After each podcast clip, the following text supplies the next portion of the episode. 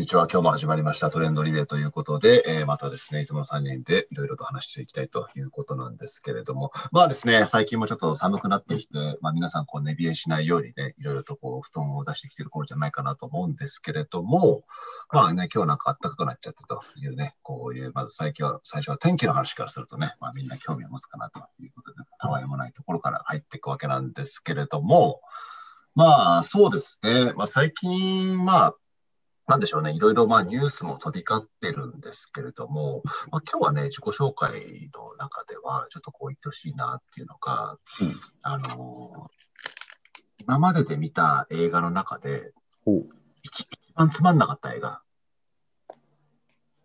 これをね、あの、まあ、ドラマとかでもいいですわ。うん。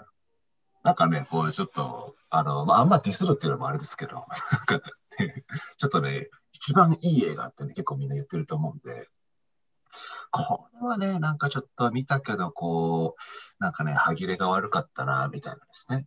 なんかそういうのね、あれば、ちょっとこう、言っていただきたいな、ということで。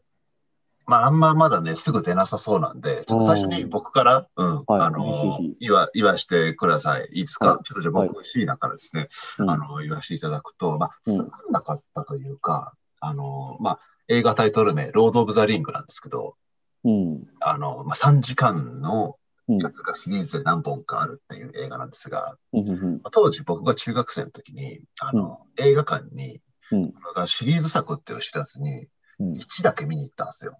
はいはいはい。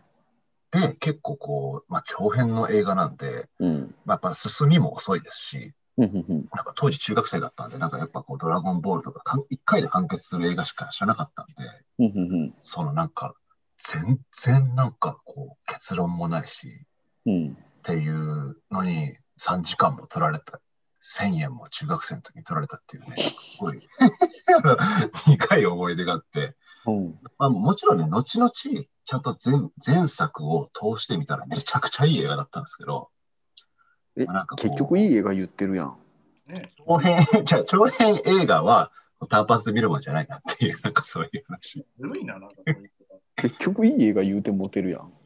なんで僕ね、そう、毎回、あの、ディスられるのかね、あの、映画ディスる話なのになんかシーネがディスられるみたいなね。でそれはそれでね、まあ、しょうがないということで、えー、まあね、あのー、まあ、いじられてる方がまだまだ、あの、花かなと思うので、まあまあね、まあ、それは置いといて、まあ、ちょっとね、皆さんまだ考え中かなと思うんですけれども、まあ、チロさんは割と、まあ割と変態ですし、割と、なんでしょうね、あの、変な映画とか結構見てんじゃないかなと思うんで。流しやつね。どうですか、うん、いや、なん っていうか、この質問難しくないですか？難しい、難しい。あの、そもそもですよ。つまんないから印象に残んないやつだから記憶にないんですよ。そうそうそう、同じくです。なるほどね。それは出てこねえよと。なるほど。まあまあじゃあ、つまんなくないやつでもいいですよ。どういうことだ？え、どういうこと？何でもいいっすよ。何でもいいっすよ。じゃあ何か映画について。あ、何か映画についてしましょう。うん、バクッと。じゃあ、じゃあ、じゃあ、じゃあ先行っちゃいましょうか、せっかくなんで。うん、はい。そうですね。うんとね、僕自身は映画で行くと、僕映画好きで結構見てるんですけど、うんうん、しかもあの、なんか単館系というか、本当に全国でやらない系のやつはすげえ見るんですけど、一番号泣した映画で行くと、えーとね、中国映画の「財前」っていう映画があって、これ多分ね全然知られてないんですけど映画好きだった大学時代の後輩がこれめっちゃいいっすよって言われて見たら超号泣しましたね。っていうので、はい、中国映画再戦あの再び会うのね、再なんかえ、日本語で言うと何でしたっけ？再日本語でも再戦ですかね？まあ、再戦。再び会う。という映画はすんげえ泣いた記憶があります。あとはあの開始してめっちゃすぐに泣いた映画がソウルサーファーっていう映画があって知らねえマジで会社あの始まってなんかね5分ぐらいしてまだ何も起きてないのにあのそのストーリー全体をなんかこう知ってるというか大きくはその、ね、こういう映画ですっていうのを知ってる中で見たんで見始めて本当すぐに泣いたっていう奇跡的な映画がソウルサーファーです。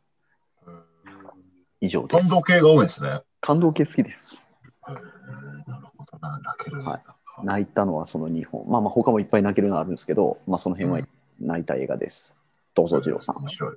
映画だったら、オール君三丁目の夕日とかも大好きですけどね。ああ、三丁目の夕日。うん。なん。かすごいほっこりするのと、泣くか、なん。か妙に泣くって言われて急に出てきたのが、あの、クレヨンしん。ちゃん。の大人帝国の逆襲でしたっけへえ。ワンシーンだけ見たぐらいでしたけど、うん。妙に泣いた覚えがありますへーマジっすか？ね。うん、でも全全編は僕見てないはずでしたけど、なんかワンシーンだけ妙に泣けたなと思って、あれいい映画らしいですよ。へえ、見てみたいな、それは。ヤフーからどんくらいついてたかなるほどな。そういう、結構やっぱ泣ける映画好きなんですね。皆さん。やっぱり。な。うん。僕は好きですね。アクション映画とかあんま見ないですか？あもう見ますけどね。まあでもやっぱそういうなんかこう印象に残ってる系で言うと、やっぱその感情揺さぶられる系がパッと出てくるっていう感じなんですね。ほら、大人帝国の逆襲4.5ですよ、ヤフトヤフー映画で。へえ。すごいな。うん。いや、でもやっぱね、なんかそういう感情揺さぶられる系は結構見ますよね。うん。本当にアクションもそうだし。あとはね、本当なんか人に勧めたい映画ってのもまた別にありますし、僕は結構映画を見てきたんで、はい、その意味ではそんなんですね。ど。いいっすね。はい、そんなね、ちょっとね、映画のついてね、あの、最初の質問がちょっとしくったなっていう感じなんですけど、うん、本当ですよ。はね。なんか最近風当たりがだんだん強くなってきたっていうね、感じがしますけれども。え？ちゃんと集中してください。全集中お願いします。もうね、もう本当頼みますよっていうね、あのね、ちょっと大事ですから、帰り、本当に。うん。頼むぞ。うん。ということで、あの、まあ、映画と、まあ、最近ね、まあ、2020年10月末で映画っていうトピックが出てきたら、まあ、鬼滅の刃じゃないかと、まあ、いうことで、い。うん。あのまあ、桂川さん、二郎さんは、あの、まあ、見見てきたんですよね。うん。はい。当然。でまあ、これだけね、世の中、オンライン、ツイッターでもそうです。もう多分、どこもかしこも鬼滅の刃だと。日本中が湧いてる中ですね、これなんでこんな流行ってんのかみたいなんですね。話をちょっと今日はしたいなと思ってて。うん、で、まあ僕はちなみに、あの、視聴ゼロです。全編。うん非国民と言われてもしょうがないだろうと。まあ、ただ、だからその全くわかんない人が、じゃあ、なんかね、どなんか興味も持てるのかなみたいなのもあって、これちょっとこう実験も含めてね、今日は、なんかその鬼滅の刃が、こうなんでそんなに流行ってるのかとか、そのお二人が実際にまあ、アニメも見て、映画も見て、なんかもうこれもう見ないやつ、どうかしてんじゃないのシーナみたいな、なんかそういう話とかできればいいなと思って、うんまあね、それで、まあ、今後、エンターテインメントっていうのがね、どういう方向に向いていくのかとか、なんかね、あぶり出せたら、ちょっと面白いかなと思ったんですね。なるほど、なるほど。うん。うん。ということで、まあ、あのまあ、実際映画見て、感想っていう感じで言うと、どどうなんですか？な何系の映画なんですか？あれ感動系？そこからですか？もうちょっとみんな知ってる前提で話します？どっちでもあのあらすじを言うと、そうですね、あらすじせっかくなんで、ぜひ。あ、はいそうですね。うん時代は大正時代、あ、対象なんですね。大正です、あれは。で、あの、鬼というものと人間との戦いなんですうんうんよ。何年、何千年前かな？から鬼がいて、うん鬼の一番偉いやつが人間を鬼にしていくんですね。うんで、主人公のかまど炭治郎っていう人格者が主人公なんですけど、うん。のその妹が鬼にされちゃうんですね。うんで、他の家族を惨殺され、妹うん残された妹をなんとか人間に戻すために旅をしていくっていう、まあ、こんなストーリーです。ああ、わかりやすい。はい、でその中にまあ師匠と出会ったり、で鬼と戦うためにはなんかこう武器がいるんです。日輪刀っていう、まあ、鬼が日の光に弱いんで、その日の光を、まあ、ちょっともの力を持っているような武器、日輪刀っていうものを持ち、でこう呼吸っていうのがあるんですね。そのある呼吸法を使って鬼を技で倒していくと。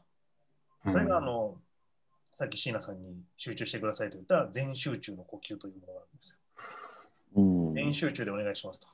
ちょいちょい挟んでるんですね。挟んでるんですよ。それに気づけない椎名さんがね、もう、本当ですよ。完全に、そう、もう視聴者さんの皆さんから知ったら、こいつ全く知らねえなっていうふうに映ってるわけですね。こういうところも。まあまあまあね。うんうん。なるほどですね。はいはいはいはい。なるほど。で、これは、あれ、原作は漫画ですか、これ？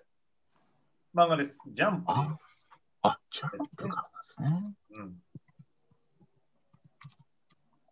なるほどですね。まあ、じゃあその映画を見た率直な感想としては、どうでした？もう映画見た感想は、教授、教授郎最高、心を燃やすですね。心を燃やせですね。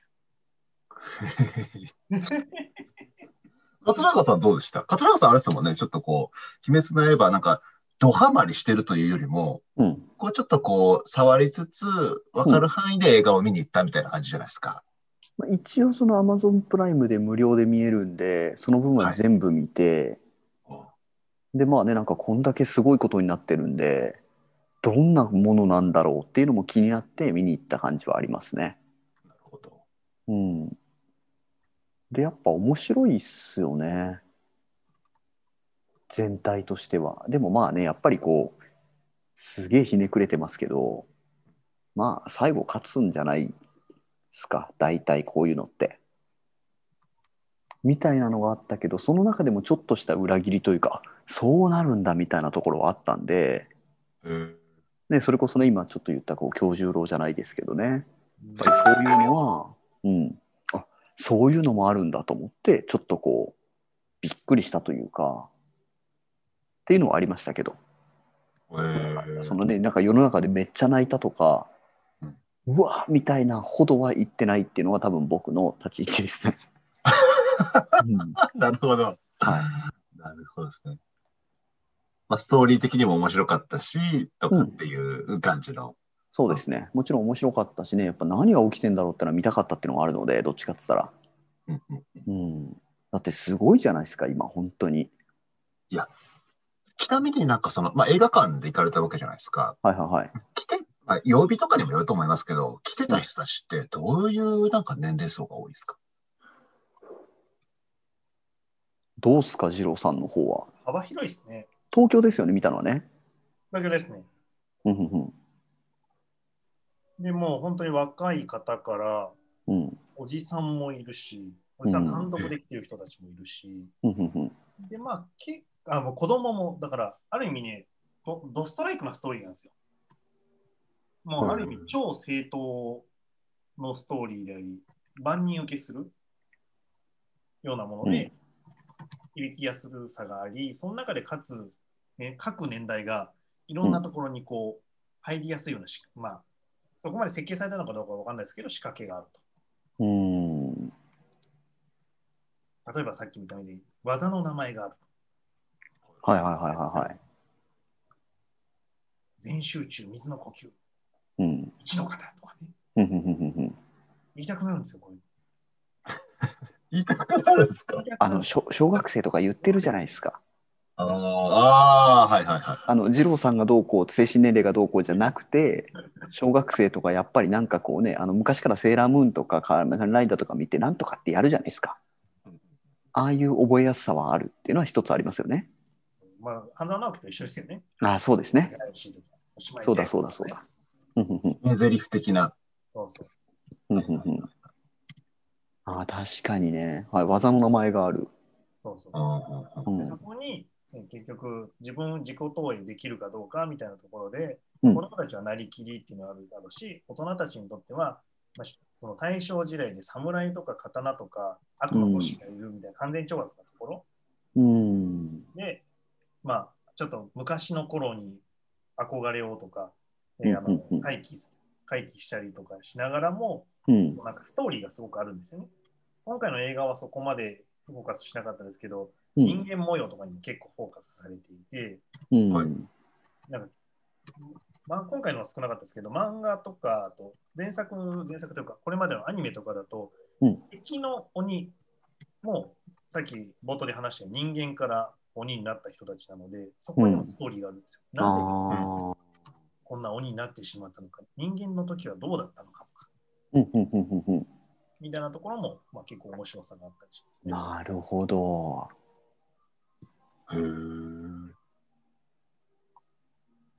ちなみに、例えばその、まあ、で、キッズたちが非常にまあ興味を持つ技の名前とかってなんとわかるんですけど、うん、まあ、その大人、まあおじさんとか大人たちが、まあなんかその大正時代を思い出すとか、うん、なんか特にまあ人間模様ってまあいろいろあると思うんですけど、うん、こうこういう人間模様ってやっぱそういう人の世代に刺さるんじゃないかなとかってなんかあったりするんですか？具体的ななんかそういう。女子側で言うと、あの、妹が鬼にされたって言いましたね、最初。その妹が鬼にされたら、こう人間、あの、なんですか？普通だと自我を失ってこう人間を食らっちゃう、食べちゃうんですけど、はいはい、その自我を抑えて、その女の子も戦うんですよ、ヒロインになって。うん。これまでのストーリーだともう、ただただ守られる女性だった。今の時代ではそうじゃなくて、女性も戦うんです一緒に。なるほど。いうところに、やっぱりこう、守られつつも、なんか戦っていくっていうので、こう今までのただの恋愛とかじゃないんですよね。みたいなところに多分女子の共感っていうのも一つあったりするんじゃないかなと。で、まあ、あとはね、だんだんあのストーリー進めていくと、その裏側の話とかが見えてきて、こう一つ一つ紐とが秘密が紐解かれていくみたいな読み進めたくなるみたいなところもおそらくあるでしょうしね。へえなるほどな。面白い。なんかめっちゃ分析してますね。また分析したらね、こんな感じですね。面白い。素晴らしい。とりあえず見てください。とりあえず見てください。なるほどね。いや、なんか僕今の聞いてて、なんか思ったのは、そこにやっぱ兄弟愛みたいなのもあるんですよね。ね。うん。であと家族愛みたいな部分の投影もあるし、でそのなんか鬼にもストーリーがあるって言ってたんですけどなんかこう僕は今それを聞いて盗人にも五分の魂じゃないけどその言葉を思ったんですけどなんかそういうこう心理的ななんか背景をなんか探りたくなったりとかなんかそういう要素も確かにあるかもなと思って。でもすごいっすよねほんとね。なんであんな伸びたのかっていうのはやっぱ気になってても本当コンビニとか行くとすごいじゃないですか。うんなんかコーヒーからなんかグミからもう何でもあるじゃないですか今、うんうん、なんでこんなすごいんですかね、まあ、映画のその入りもそうですけどそもそも、まあ、僕愛媛松山で見たんですけど、うん、言ったらこう一席間隔で空いてるんですよね、うん。はいはい、これ東京もそうなのかちょっと知らないんですけど映画館がやっぱり今ねそのコロナのっていうので、うんうん、一席間隔で空いてるんだけどうん、だから言ったら通常よりも人のキャパ少ないはずじゃないですか。うん、なのにこれだけの興行収入に行くとか、もう謎すぎるんですけど。僕行った映画館も満員でした。へ満員でしかも、あの会場からこんなに泣くかって思うぐらい、うん、すすり泣きの声が聞こえました。そこまで泣いてるの初めて見ました。何時ぐらいですか、時間帯的には？18時台にいたんで。18時台か。だから若い子で子供たちもいなくて、うん、に行くとも子供ばっかりで、なんともう、ワーキャーが飛び交ってるらしいです。あ、でもじゃあ一応感動系も入ってるわけなんですね。めちゃくちゃ泣きました、僕も。泣き。めちゃくちゃ泣きました。僕は泣いてません。あら、あら、ここ結構分かれましたけど。はい。やっぱね、その思いがね、まだまだ足りなかったってことですね。映画への。ね。へまあやっぱそれはあれですかね、こう、まあストーリーの中に自分を入り込ませるというか、共感度が高かったってことなんですかね。うん、そうですね。うん。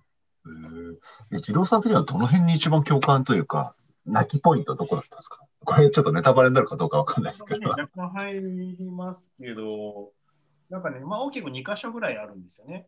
はい。で、まあ、前半のところで、なんでしょうね。まあ、まあ、ネタバレ臆せず話すと、うん、えっと、なんでしょうね。現実じゃない世界にちょっと連れて行かれるシーンがあって、そこで、苦しいのを、なんでしょう、居心地のいいところを分かってて、それを振り切って、現実に戻ってこようとする主人公に共感する。うん。辛いよねって思うところとか、うんうん、まあ、それがちょろあのそこそこぐらいで、後半のところはもう、僕、前日にその映画の箇所の漫画全部読んでて、次のセリフ何が入ってくるのかも全部分かってるんですけど、泣きました。それは何でしょうね。まあ、生き様だったり、まあ、そうですね、生き様ですね。生き様に共感した。どの辺なんですか？どういう生き様、うん、どういう生き様なんですか？あるある意味、理想の上司みたいなのが一つ。っていうのと、理想の上司みたいな感じですね。っていうのと、まあ、その人が、なんでしょうね、のなんか心理的な、なんでしょうね、まあ、誰かに認めてほしいみたいなところがすごく強かったり。その認めてほしいっていうのを目指すがために、なんかいろんな強さを持ってたんだなとか、みたいなところが現れていて、あとはその、なんでしょうね、えっと、後悔じゃないな、無念、無念みたいなところもあったり。ですね。まあ、あんまりこうネタバレしすぎるとよくないので、この辺で止めておきますけど、そんな感じでしょうか。なるほど。なるほどですね。そっか、いや、でもなんか本当なんででもこんなに流行ってんのかっていうところ、さっきね、その子供にみたいなところとか、いろんな世代って言うんですけど、まあ一つやっぱりなんかその子供が見たいって言って見て、それ一緒にハマってる親っていうのはなんかよく見る気がするんですよね。うん。なんとなく。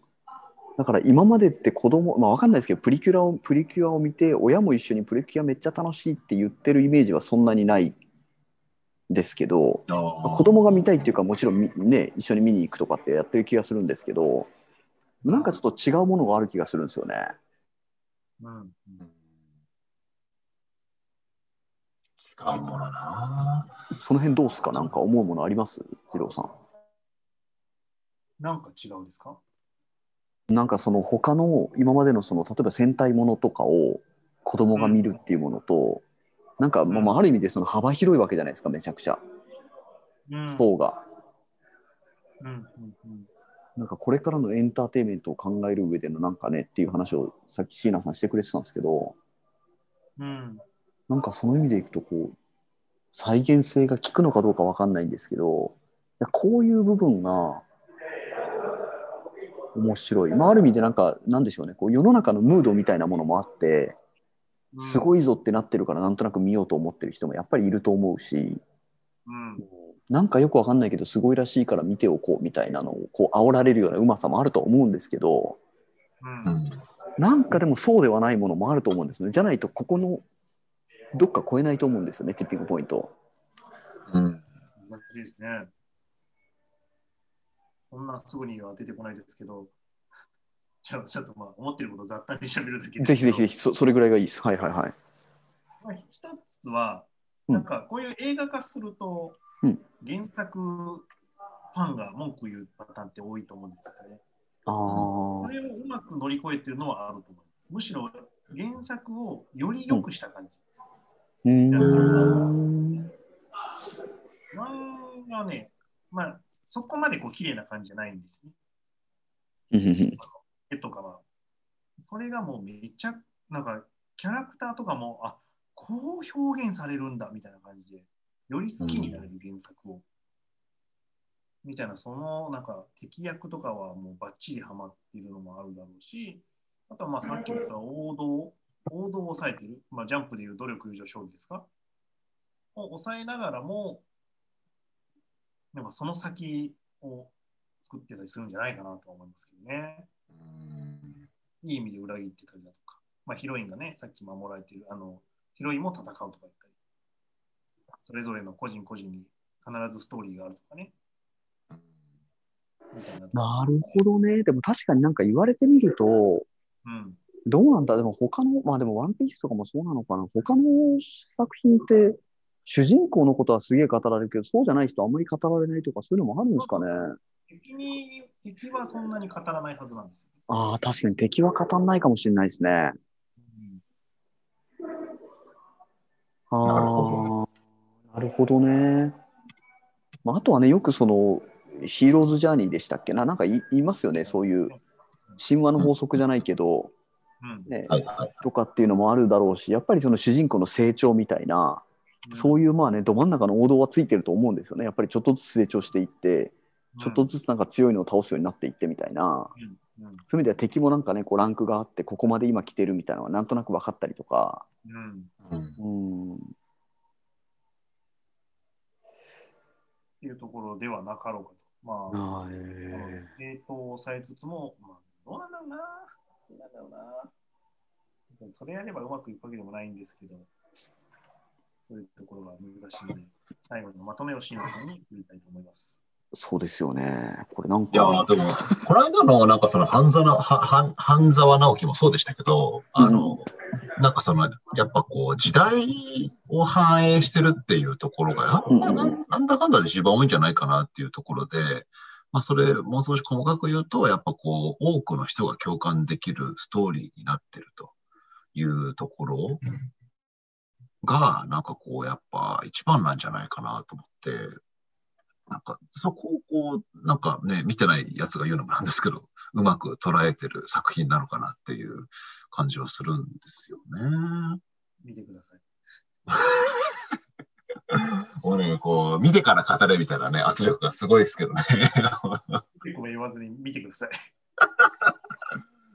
ねえ、ほんとそれ。26話までしかないんですよ。26話ですね。うんそうか、そうですよね。いや、でも今言うその時代の流れって何なんですかね。うん。時代の流れ。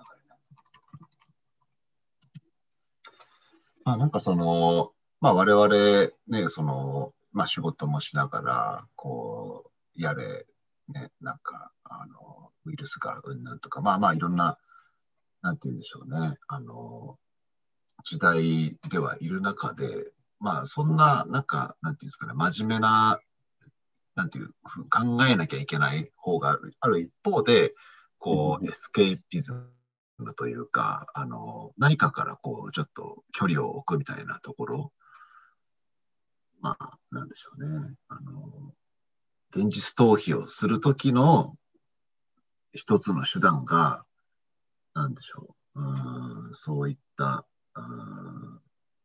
なんかこうアニメとかエンターテインメントに、まあ、ネットフリックスとかが流行ってるのもあるんですかね。こういうネットテレビが流行ってるから、それこそアマゾンでもそうやって26作品全部見れちゃうとか。うん、ああ、確かにね。うん。バーッと見て、じゃあもうすぐ映画行けるみたいな。確かに。うん。ああ、それは確かに影響してるかもしれないですね。そうですね。僕も見ましたからね、ある意味で Amazon で、プライムで。だからこそ見ようと思ったし、でもこれが、例えばですけど、その、ね、昔で言うそのビデオレンタルショップに行ってレンタルして見るってなったら多分ちょっとやっぱハードルが高いじゃないですか。うん、ああそこまで追いつくハードルが下がってるっていうのは確かにあるかもしれないですね。うんいやでもそれってでも他のものでも言えるわけじゃないですか。あでもその要因はでも一つ絶対ありますね。面白い、それは。確かに。あそれすげえあると思います。アマゾンプライムあるあるあるある。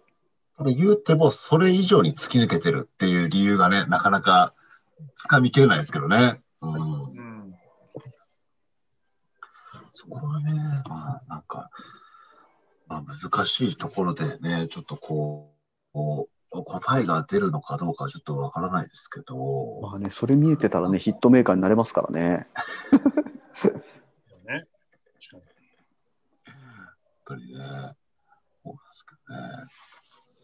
まあまあまあまあ、ということで、うん、まあ今回はね、鬼滅の刃ということで、はい、えー、まあちょっと映画についてですね、ちょっと話をしたんですけれども、うん、まあなかなかこう、鬼滅の刃がなぜ流行ってるかみたいなところまではね、やっぱりちょっと素人の我々では、まあこう、難しいかなというところでもあるんですけれども、まあ、逆に、うん、まあ、今後、まあ、皆さんが見たい映画のジャンルみたいな、こうさ感動系なのか、こう、冒険系なのかとか、まあ、もしくはこの、例えば鬼滅の刃がめちゃくちゃ面白かったんで、なんかこれの続編を見たいとか、なんかね、そういう、こう、ちょっと、なんだろうな、僕だ、僕もちょっと僕からまた言っちゃっていいですか？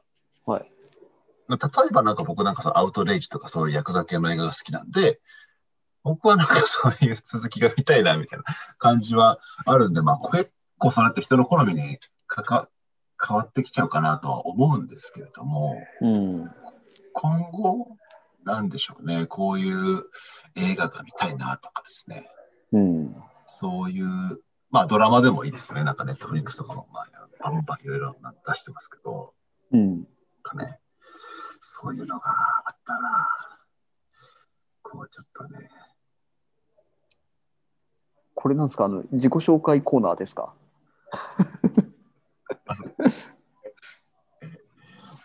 まとめっぽく言っていただきあまとめっぽく？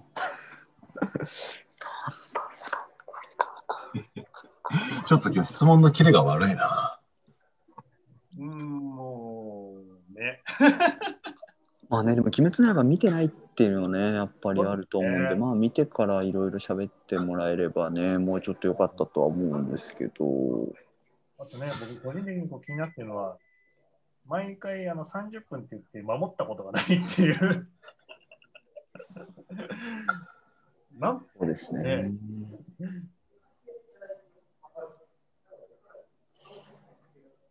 どうでしょうね。見たい映画か。でも僕今そういう意味では見たいのはスパイの妻見たいんですよね。あれでもなんか今最近賞取りましたよね、一個ね、すごい。あの、誰以来だっけな。なんか結構、ごめんなさい、ちょっとパパッと忘れちゃったんですけど、なんかね、あ北野監督のなんか以来の結構いい賞を取ったんですよ。あの、蒼井優だっけ？うん、そう。なんか結構面白いらしくて、あの、戦争時のスパイの、まあその妻っていう、そういうやつなんで、かなりこう深くて面白いらしくて、見たいなと思いながら見えてないんですけど、その映画は見たいし、あとはなんかちょっと今回そのねいろいろこう回ってる中でやっぱ長崎の原爆に触れたりとか知覧に触れたりしたんでちょっと戦争ものというかその辺は結構作品多いので男の男たちの大和とかなんかその辺はちょっと見たいなと今思ってますね。なんかそれを見てちょっと改めてそういう、ね、自分たちが知らない歴史というかいっぱい作品はあるけどあんまりちゃんと見てないので、まあ、永遠のゼロとか、ね、それこそアマゾンで結構見えたりするんでそれ見たいなと思ってます。うん。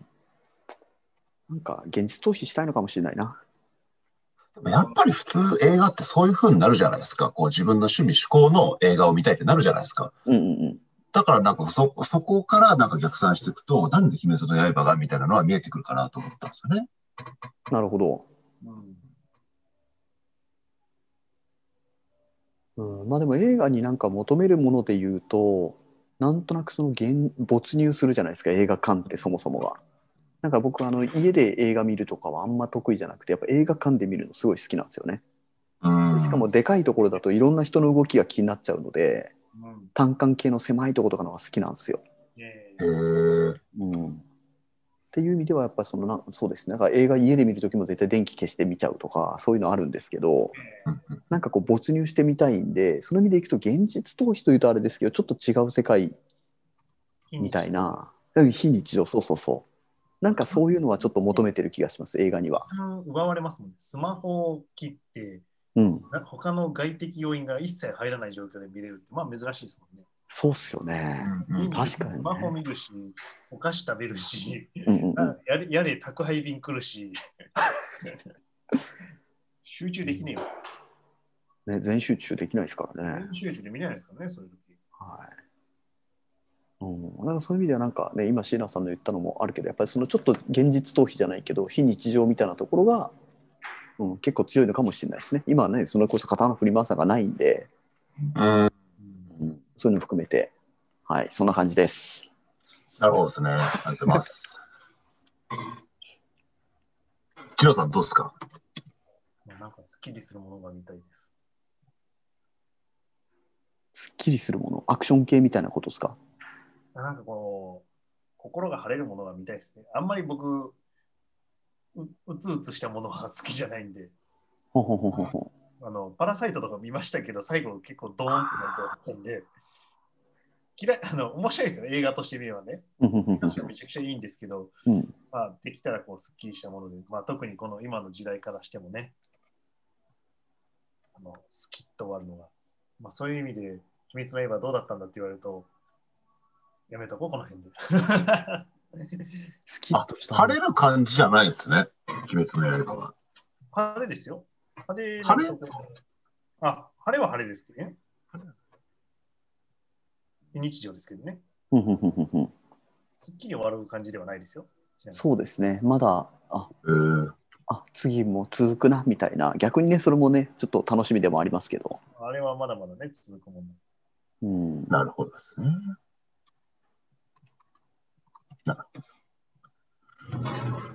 没入非日常、まあ、すっきりしていきたいということで。ね。まあ、まあ、結局だ、なんか結構その、まあ、基本的には個人の、まあ、なんていうんですか、エンタメって趣向がやっぱ一番だと思うんですけど、うんうん、なんかね、今回なんかその、なんかバ売れしてるみたいなところは、まあ、なんか多分他の要素があるんでしょうかとそれもなんかこう、なんでしたっけ、この間の、あの、あの、あれです。銀行のドラマ、なんでしたっけ？ハンダワン。銀行のドラマ。ハンダワン。銀行のドラマ。はい。うん。だからね、あの、まあ、社会情勢を映してる、まあいろいろあるとは思うんですけどもね、うん、まあやっぱりこう作った人がすごいのかなという感じはするのかなというところで、まあ、まずはですね、皆さん、鬼滅の刃を、まあ、見るというところからね、始めてみると、まあ、いいんじゃないでしょうかというところで、えー、本日は終わりにしたいかなと思っております。こんな感じでよろしいですかね？はい、いいブーメランだと思います。はい、えー、ではどうもありがとうございました。ありがとうございました。